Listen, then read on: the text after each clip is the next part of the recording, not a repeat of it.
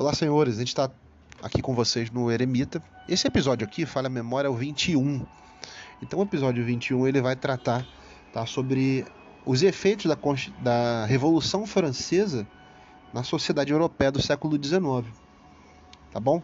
Eu sei que o assunto ele é muito vasto, ele demanda é, muito, muitos tópicos, muitos fatos que ele envolve, né, todo o depois do desenvolvimento da sociedade contemporânea. Só que a gente vai se ater justamente a esses efeitos da revolução. Lembrando que a revolução francesa ela vai ser a ruptura né, com o que seria o absolutismo monárquico, ou seja, os reis se colocando acima de tudo e de todos. É bom lembrar que assim, as leis que existiam, elas eram feitas pelos reis ou quem eles designavam, tá? Para que a sociedade tivesse atrelada a eles, tá? Uma doutrina, né? Ou seja, um, aquilo que se falava era o seguinte: o direito divino dos reis. Ou seja, né, o rei ele nasceu num berço de ouro, de uma família aristocrática, e ele por por sua própria inspiração, né, uma inspiração divina, ele tem que exercer o poder de forma absoluta, sem sofrer nenhum tipo de contestação. Então, quando a revolução em 1789 ela surge, ela vai criar essa fratura nas sociedades europeias daquele momento.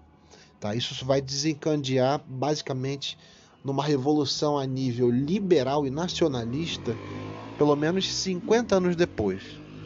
Porém, na França, os eventos eles vão se dar dessa forma. Você vai ter ali, em primeiro momento, a Assembleia né, Nacional Francesa, constitucional. Ela vai criar a carta né, que vai designar o que é essa França moderna. Vai surgir um calendário constitucional, símbolos de uma república, valores novos, que vão ser colocados em cima daquilo que havia antes.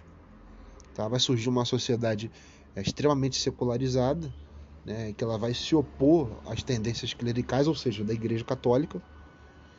E você vai ter o período do terror. O período do terror é aquele que o Robespierre e o Saint-Just eles vão elencar e eles vão tentar é, se manter o máximo possível isolados no poder para que possa garantir o, o carro revolucionário, né? A forma como a revolução vai se dar. Falamos sobre isso também. Posteriormente você vai ter o surgimento de quem? A figura do Napoleão Bonaparte, senhores. Interessante na figura do Napoleão é que ele é um homem de uma província distante chamado Córcega, que ela é uma ilha. Tá? Mas ele vai ascender ao posto de, primeiramente, vai ser recrutado né, como sargento, né, ele vai ser um soldado do exército, vai chegar ao posto de general, ele vai ascender a, a estrutura política do país tá? Já no final da, da era republicana, tá? Vai ser já a formação do primeiro diretório.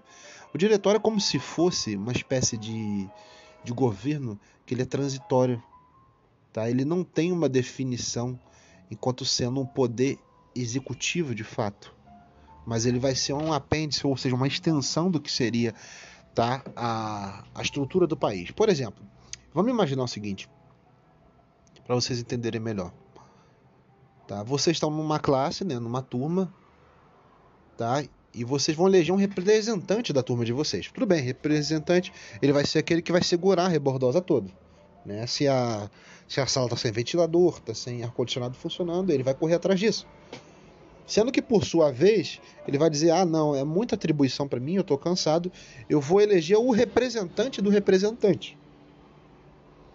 Então vocês começam a entender o que? Que ele está delegando uma função. Essa função vai ser passado a outro. Então você tem um poder já instituído que ele vai instituir ao outro isso. E basicamente, né, o que a classe política tá, da Gironda, os girondinos, eles vão fazer no final desse período revolucionário vai ser elencar esses diretores, né, esses comandantes gerais para a França. Tá, e um deles vai ser o Napoleão Bonaparte. O que é interessante vocês observarem é que a nível histórico, gente, existe uma semelhança monstruosa, monstruosa entre a figura do Napoleão e os primeiros imperadores romanos. Né? Ah, e se você voltar ao período da República Romana, você vai ver que tem uma semelhança muito grande ali com o, o Sila, né, o Catilina e principalmente o Júlio César. Tá, o Júlio César ele vai ascender o poder primeiramente como general, ele é um militar de campo, né, um militar por carreira, e depois ele vai se tornar um edil, vai se tornar né, um cônsul, até se chegar né, à figura de um ditador, de um príncipe. Mas o que vocês têm que entender é que esses títulos que o Júlio César ia acumulando, ele servia para quê? Para garantir a sua legitimidade ante o poder. O que, que era isso, Márcia? Legitimidade. É mostrar que ele está dentro da lei. Ele começa com a lei, mas ele pode deixar a lei de lado para agir conforme a sua própria vontade em certas circunstâncias. Olha que interessante aqui. O que, que isso quer dizer para gente? O que isso quer demonstrar para gente? Tá? Que todo ditador ele começa baseado o? Na lei. Ele utiliza-se da lei para reforçar seus argumentos, para trazer a massa, ou seja, aquele que vai ser o principal articulador com ele, para formar um país novo, né? E se ele quiser deixar as leis de lado para seguir sua própria vontade, seu ímpeto, ele vai fazer algumas vezes. Então você tem é, na história N exemplos que fizeram isso, senhores. Tá? No Brasil você tem a figura do Júlio de Castilho, que vai inspirar futuramente o Getúlio Vargas, mais para frente. Ele utiliza do que? Do recurso de você recorrer à população, recorrer ao povo. Com que? Plebiscito, com consultas populares. É como se eu estivesse dizendo o seguinte: olha só, nós temos aqui uma sala de aula nova, vocês estão vendo que ela está bem pintada. Foi um trabalho bom, mudaram as luminárias, a sala está melhor iluminada, a ventilação dela também está boa, colocaram um quadro novo, né? a gente consegue ver que foi investido em tecnologia, existe um Wi-Fi para essa sala, né? coisa que é rara ainda. Só que o mobiliário dela, o que, que tem? Ele é ruim. As cadeiras elas estão enferrujadas, as mesas elas estão muitas vezes com seu tampo solto. É preciso trocar o mobiliário da sala. O que, que vocês vão dizer para mim? Márcio, é necessário trocar o mobiliário da sala. Eu, como regente, ou eu, como político, eu vou dizer o seguinte: então vamos trocar. Só que vocês querem o que? Vocês querem esse tipo de mobiliário, né, da cor verde, ou vocês querem um tipo de mobiliário com a cor mais neutra, um cinza, por exemplo? Tá, os assentos, encosto preto. Vocês vão falar, a gente prefere o da cor verde, um verde mais fechado. Eu consultei vocês, tudo bem, a gente vai avaliar. E por fim, o que eu vou e faço? Eu compro, né, eu faço né, a, o pedido para comprar as cadeiras, o mobiliário da sala na cor cinza. E essa ação que eu tomei é o que? Eu estou me baseando na minha própria vontade para escolher algo, só que usando como recurso a consulta do povo, a consulta da massa, do coletivo.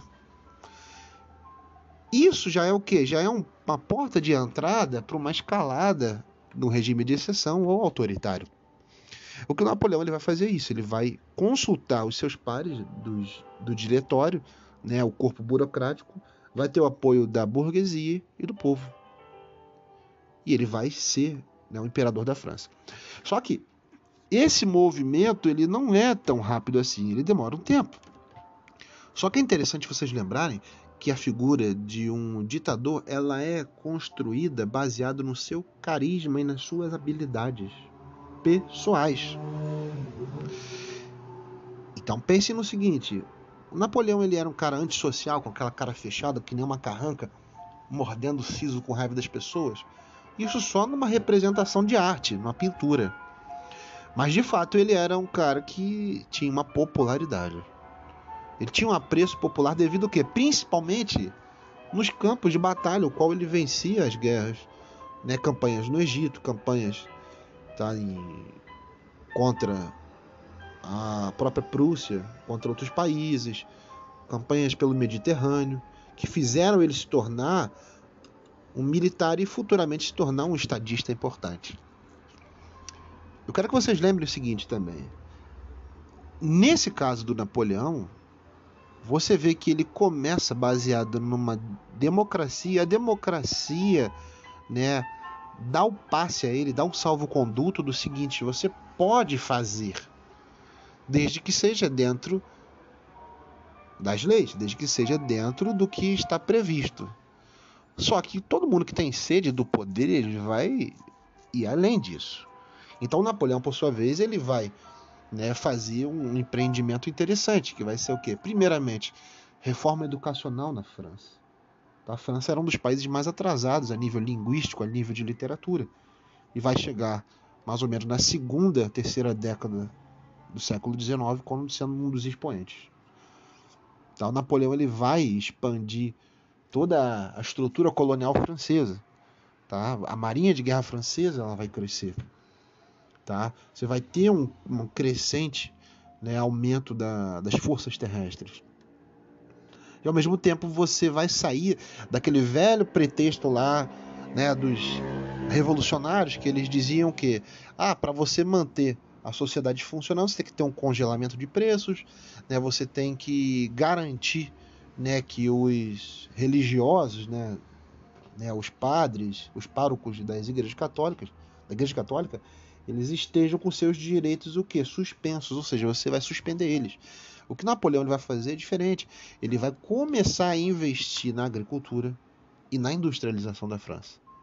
Um setor suporta o outro que, a nível econômico, se você for reparar, todos os países que vão se tornar potências no século XX, eles vão fazer isso. Isso é o que? É a base para você estruturar um país pós uma revolução. Porque, gente, a revolução ela vai demandar o quê? Uma guerra civil. Você vai implantar uma classe política no poder, só que você vai contrariar aquela que já estava. Então, o fato de, de você ter uma guerra depois não é surpresa para ninguém. É claro. A pessoa que foi ejetada do poder, que foi tirada, ela vai ficar tiririca da vida, vai ficar puto com você. Só que o que é interessante é que depois, na França, com a queda do Napoleão, você vai ter né, o surgimento ali do absolutismo de volta. Olha como é que a coisa ela chega a ser bizarra de engraçada. Em 1815 você tem a implantação do que seria o Luís XVIII, né? Acho que é o sobrinho do Luís XVI, aquele que foi guilhotinado, junto com a Maria Antonieta. E depois disso você vai ter ali o, o surgimento do Carlos X, já que o povo vai estar insatisfeito né, e vai entrar ali o Carlos X. Em 1830 você vai ter uma nova revolução né, que vai ser os três dias gloriosos que vão acontecer em Paris, tá? E ali você vai ter uma nova ideia de nação surgindo, baseada nesse valor do que? Do liberalismo e do nacionalismo. Só que esse evento não vai ficar é, reduzido só à França, vai pegar outros países ali também na, nas suas estruturas. Tá? A França, por sua vez, você vai ter a tentativa de, de revolução na Itália, nos estados italianos, na, na Prússia, que seria a Alemanha mais para frente, na Bélgica, tá? A própria Grécia vai se tornar independente do Império Otomano. Então você tem diversos eventos acontecendo, só que baseados nisso, que você tinha ali um Estado nacional que ele nasce, e fora dele você tinha ainda algo que é mais perverso e vicioso. Que era o que, Márcio? Era justamente o Congresso de Viena. O Congresso de Viena, para o século XIX, ele tem o mesmo efeito hoje da União Europeia. Só que a diferença é que ali você não tinha nenhum tipo de proposta econômica, financeira e monetária. Tá? A ideia era você afastar o fantasma napoleônico, as revoluções de cunho liberais e manter as dinastias, cada uma no seu país de origem. Né? É como se assim, eu eu vi que vocês tá, estão precisando se assentar dentro da sala de aula. Né? São três alunos esperando para sentar, a sala está ficando cheia. Eu pegasse aqueles alunos que são os mais né, desinteressados e falasse: Não, agora você sai da sala. Ah, por que, professor? Porque eu quero que você saia. E bota outros três no lugar. Isso seria justo? Sim, porque seria justo, mas porque eu estou tirando pessoas que estão desinteressadas e colocando outras que estão interessadas em sentar. Mas isso seria algo baseado no direito que a pessoa tem de estar? Não. É por isso que eu volto a dizer também mais uma vez: Tá? Nem sempre aquilo que é justo é de direito e aquilo que é de direito é justo. Então vocês percebem o quanto a lei, né, ela é muitas das vezes difícil de ser aceita por nós, meros mortais. Tá? Tanto que a lei mesmo, o conjunto das leis são feitas de homens para homens, tá? Ou seja, são feitas de meros mortais para meros mortais. Mas é interessante isso, que boa parte desses movimentos revolucionários eles vão tentar o que? Sacudir novamente a estrutura monárquica. E dessa vez eles vão conseguir. Mas algo que a gente vai ver mais para frente aí. Fiquem ligados na atividade que vai ser passada. Vou passar para vocês depois. Forte abraço.